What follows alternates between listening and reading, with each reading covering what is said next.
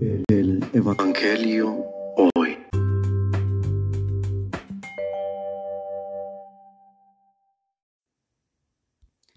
Del Santo Evangelio según San Mateo.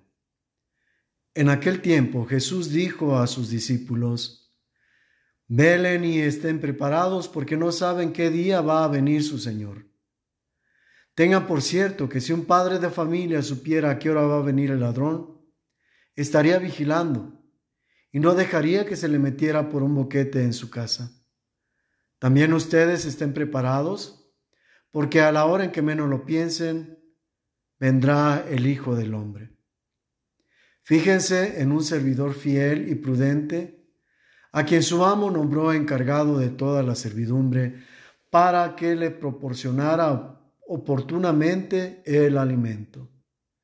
Dichoso es el servidor si al llegar su amo lo encuentra cumpliendo con su deber.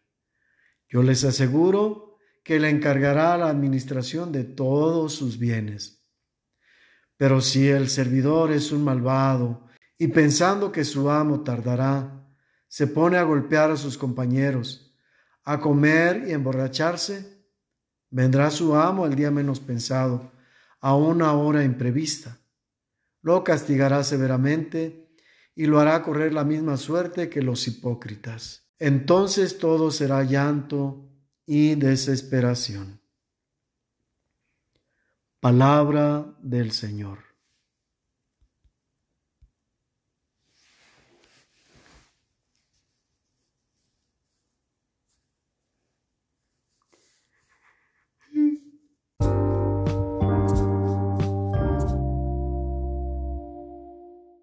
Reflexión.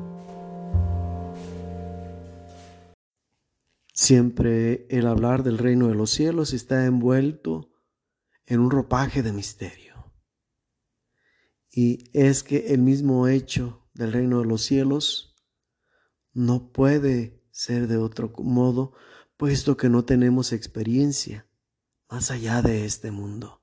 Sin embargo, Jesús sí, por ser el Hijo de Dios, que ha venido de lo alto. Y Él es precisamente quien nos está hablando el día de hoy. No se sabe ni el día ni la hora en que se restablecerá el reino de los cielos aquí en la tierra, por decirlo de alguna manera, lo cual implica simplemente que todos vamos a participar del reino de los cielos, dado que Dios está en todas partes. O se puede decir, para Dios no existe diferencia entre un lugar y otro, porque está en todas partes a la vez. Lo mismo con el tiempo. Dios es eterno y eternidad significa fuera del tiempo. No existe la coordenada de tiempo y espacio. Por eso no sabemos ni el día ni la hora, porque no es una prerrogativa de Dios el tiempo. Simplemente cuando Él sepa que ya es el momento, se va a realizar y punto. Y lo que quiere evitar Jesús aquí es que nos agarre por sorpresa. Sentémonos pues en el servicio, en el amor, para que el mismo amor nos vaya guiando hacia esta meta que Dios quiere para nosotros.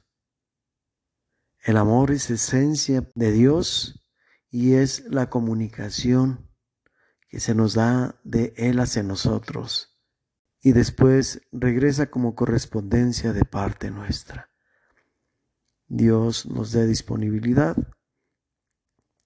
y nos dé la oportunidad de disfrutar de las mieles del amor para a través de Él reconocer ya el establecimiento del reino de los cielos en cada uno de nosotros al vivir el amor que es plenitud, gracia, felicidad.